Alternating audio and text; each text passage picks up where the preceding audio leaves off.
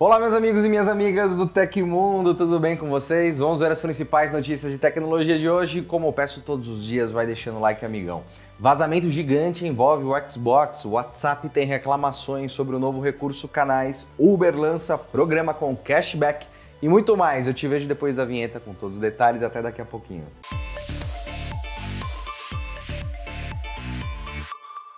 Os canais do WhatsApp foram lançados no Brasil há pouco tempo, mas já são alvos de críticas dos usuários. Nas redes sociais, a comunidade reclama sobre a nova função. A novidade é quase uma cópia de um recurso de mesmo nome do Telegram. Os canais são como chats públicos para divulgação de novidades para milhares de pessoas. Não há limite de membros e os papos são organizados numa aba própria, há atualizações separadas das conversas tradicionais. Ao invés de ser um membro de um canal, o usuário pode se tornar seguidor. Em um canal, somente Os administradores podem mandar mensagens, mas todos podem reagir aos envios. No Twitter, hoje X, os usuários se queixam sobre os novos canais. A novidade é vista como uma cópia da função Telegram e uma tentativa de transformar o WhatsApp numa rede social. No anúncio, o WhatsApp reforçou que a participação em canais é totalmente opcional. No processo de ativação do recurso, o mensageiro também pergunta se o usuário tem certeza que deseja habilitá-lo. Contudo, mesmo com a função desativada, a aba Atualizações não voltará a ser conhecida como status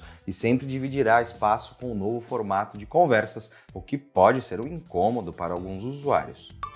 Todo mundo conhece alguém que caiu num golpe online ou teve seus dados vazados, não é mesmo? Pois esses são alguns dos maiores riscos na internet dos últimos anos. Criminosos agem utilizando phishing para atrair vítimas distraídas e sem muito conhecimento de segurança que clicam em links maliciosos ou até mesmo entregam dados sensíveis como CPF e senhas. Outro risco comum são os ataques de malware que infectam o dispositivo, danificando o aparelho e corrompendo dados. Já o ransomware criptografa arquivos e dados, os sequestrando para que a vítima pague uma recompensa. Isso sem falar dos ataques cibernéticos, dos vazamentos de dados e das deepfakes, que também vêm sendo utilizadas para cometer crimes. A proteção contra esses riscos vai além da educação digital, afinal, os antivírus também têm um papel fundamental na hora de defender seus aparelhos de ataques. Por isso, eu te convido a clicar no link da descrição para saber como a Kaspersky pode resguardar seus dados e dispositivos.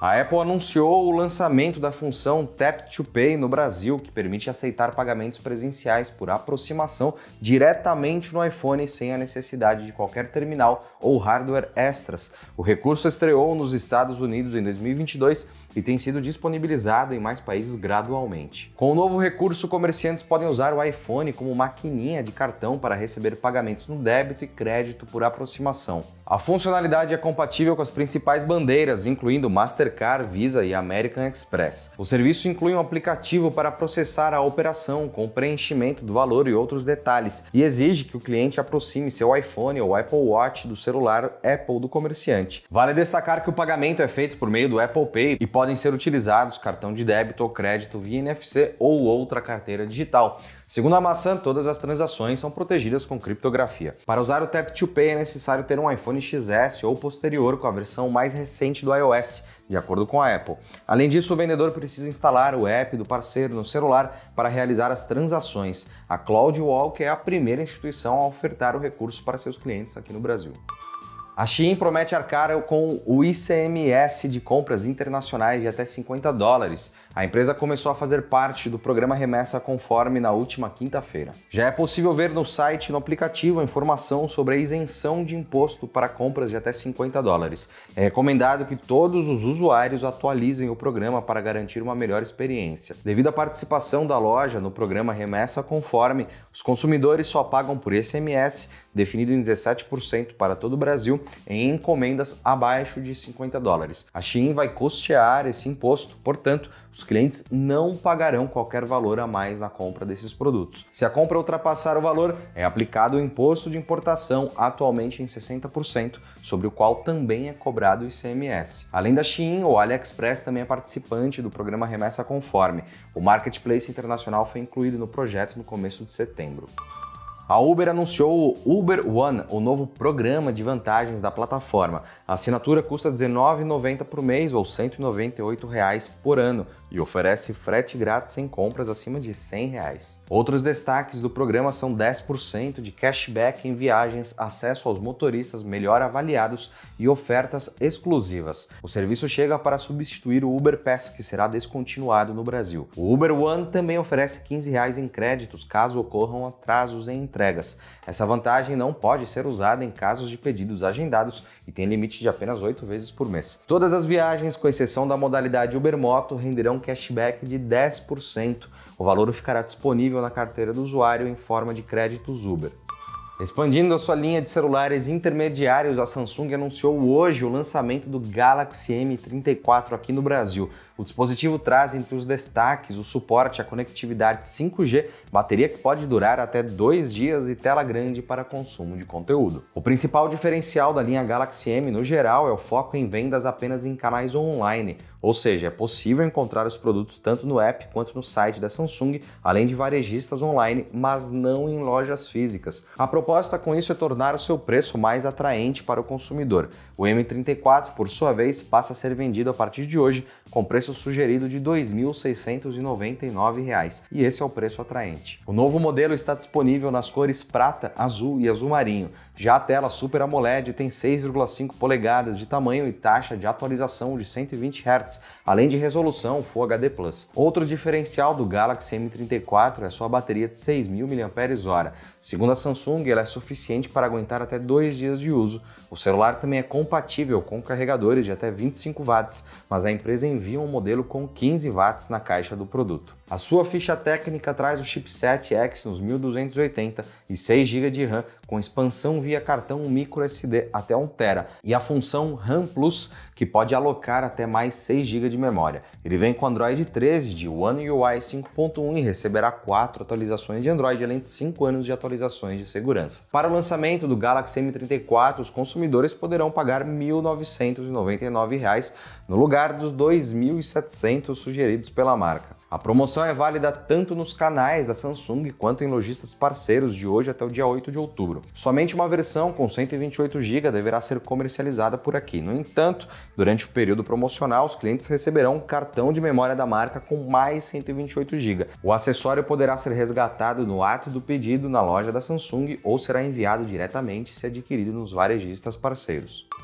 Um dos maiores vazamentos da história da Microsoft aconteceu ontem. Vários documentos não censurados da companhia foram divulgados para o caso FTC versus Microsoft incluindo e-mails e imagens que revelam negociações para a compra da Nintendo e o lançamento de um novo Xbox Series X em 2024. Além disso, uma lista de jogos também vazou, indicando o que podemos esperar do futuro da plataforma Xbox. Entre os títulos, há remasterizações de clássicos da Bethesda, como Fallout 3 e Elder Scrolls 4, além de novas iterações como Doom Year Zero. A principal das revelações é o novo console da Microsoft, uma versão atualizada e mais econômica do Xbox Series Series X. Ele ofereceria o mesmo desempenho do console topo de linha, mas disposto em um corpo cilíndrico sem leitor de disco e com menor consumo de energia. Segundo a imagem vazada, o novo videogame da Microsoft teria desempenho idêntico ao console mais poderoso da família Series, mas com PSU, que é a fonte, 15% menos potente, um modo standby 20% mais econômico. Toda a construção seria feita em material reciclado. Os documentos apontam que o novo console seria vendido inicialmente por 499 dólares, cerca de 2.500 reais na conversão direta, mesmo preço praticado na estreia do Series X de 2020. O novo console seria acompanhado por um controle inédito conhecido internamente como CBIL. O acessório seria focado em uma jogatina mais imersiva, contando com acelerômetro para suporte de giroscópio, feedback áptico mais preciso, botões e analógicos mais silenciosos e modulares. O dispositivo seria construído com bateria interna substituível, dispensando o uso de pilhas, mas sem dificultar no processo de manutenção. Este seria o primeiro controle de Xbox a contar com a novidade. A documentação sugere que a Microsoft planeja lançar a próxima geração de consoles Xbox em 2028. A futura plataforma da companhia foca em atingir convergência total entre games em cloud e o hardware físico, a fim de entregar jogos híbridos em nuvem. Um slide também sugere que o console teria NPUs, que são unidades de processamento neural, núcleos dedicados para inteligência artificial e aprendizagem de máquina. O hardware garantiria uma série de benefícios, incluindo super sampling, compensação de latência, interpolação de quadros e mais. O cronograma da companhia aponta que o desenvolvimento do novo hardware começará em 2024 e os primeiros kits de desenvolvimento chegariam em 2027, um ano antes da nova geração. A papelada aponta para o desenvolvimento de controles focados na jogatina em nuvem. Uma das imagens revela um controle para uma única mão e um par com layout tradicional para games por streaming, similar à disposição do presente no Switch. E em e-mails vazados na documentação, o chefão da divisão Xbox da Microsoft, o Phil Spencer, confessou ter interesse em comprar a Nintendo, A Nintendo é o principal ativo para nós no setor de jogos. Conseguir comprar a Nintendo seria um momento de carreira e honestamente acredito que será uma boa jogada para ambas as empresas. Fecha aspas, completou Phil Spencer. Enquanto essa fusão não acontece, a Microsoft parece interessada em estreitar laços com a rival. Ele continuou falando: tive inúmeras conversas com o LT, equipe de liderança da Nintendo, sobre uma colaboração mais estreita e sinto que se qualquer empresa dos Estados Unidos tivesse uma chance com a Nintendo, provavelmente estaríamos na melhor posição. A Valve, dona da Steam, fabricante do Steam Deck, também esteve na mira da Microsoft. Spencer menciona que o conselho de administração da gigante viu um artigo completo sobre a Nintendo e a Valve e apoiam qualquer oportunidade de aquisição se surgir. E aconteceu na história da tecnologia. No dia 20 de setembro de 1954, o primeiro programa Fortran foi executado. O Fortran foi desenvolvido por cientistas da IBM que procuravam uma maneira melhor de programar o computador mainframe IBM 704. Rapidamente se tornou a linguagem de programação dominante para aplicações científicas e de engenharia e ainda é usada hoje, especialmente na área de computação de alto desempenho. Se você gostou do nosso programa, pode ajudar muito a gente mandando um valeu demais aí embaixo. Todos os links estão no comentário e descrição. E essas foram as notícias do Hoje no Tecmundo dessa quarta-feira. O programa vai ao ar de segunda a sexta, sempre no finzinho do dia. Aqui quem fala é o Felipe Paião e amanhã tem mais. Você pode me encontrar no Twitter pela arroba Felipe Paião e a gente se vê amanhã. Um abração e tchau, tchau.